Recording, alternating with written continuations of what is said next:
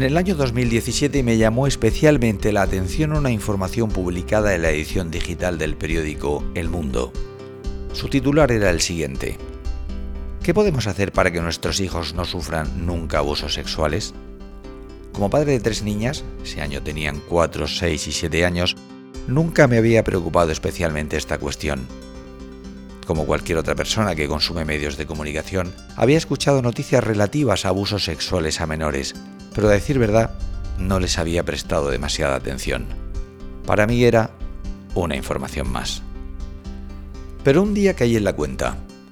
Caí en la cuenta de que, tras dejar atrás la muy dura pero muy muy feliz etapa de biberones, chupetes y pañales, mis hijas ya empezaban a relacionarse con otras personas. En el cole, amigas y amigos, profesorado y demás personal. En casas de amigas, padres, madres, hermanas, hermanos. En el parque, conocidos y no tan conocidos.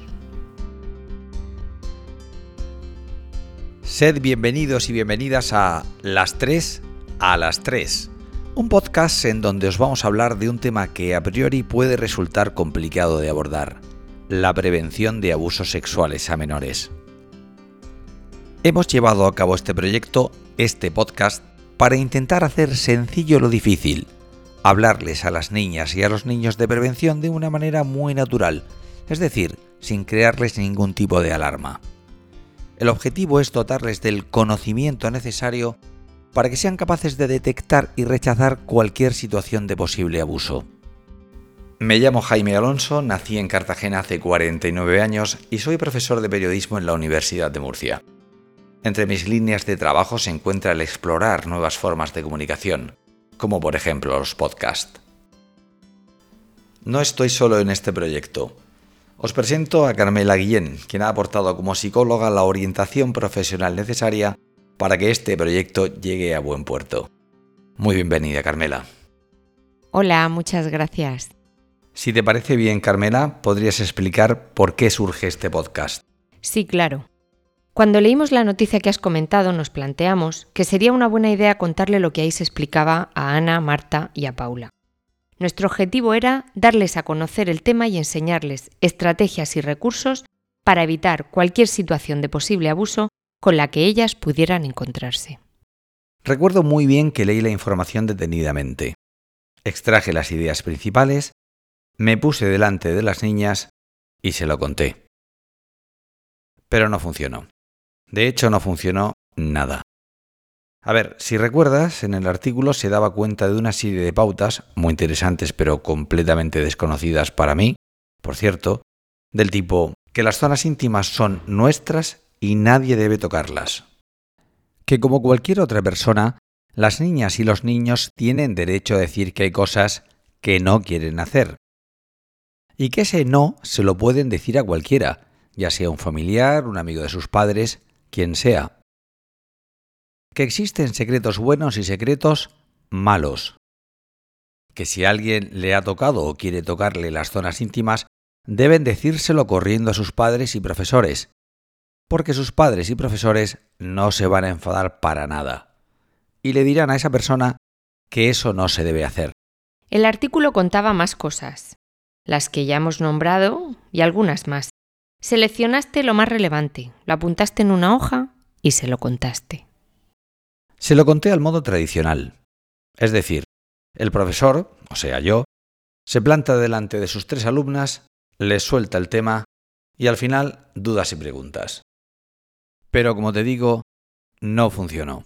A ver, creo que no funcionó porque, además de ser un contenido difícil de abordar, es sobre todo algo novedoso, muy novedoso. Nunca antes le había hablado a niñas de esa edad acerca de las zonas íntimas, y menos todavía de algo tan raro como que nadie se las podía tocar, salvo el padre, la madre o el médico cuando tienen alguna herida o enfermedad, por ejemplo. Recuerdo que a mitad de tu lección magistral, Marta y Paula ya estaban distraídas. Y Ana, la mayor, como digo, siete años por aquel entonces, te miraba con cara de decir, no me estoy enterando de nada. Necesitaba una forma diferente de contarlo. No me valía con ponerme delante de ellas y como popularmente se dice, soltarles el rollo. Como Carmela y yo pensábamos que el tema era muy relevante, decidimos buscar un método que cumpliera dos premisas. Primera, que las niñas no fueran pasivas, sino que formaran parte activa de la elaboración del relato. Y segundo, que les fuera atractivo. Es decir, que fuera una actividad que les motivara. Se nos ocurrió entonces hacer un podcast, este podcast, en el que las niñas fueran parte fundamental en la creación del contenido. Pensé que hacer un podcast podía satisfacer los dos requisitos citados.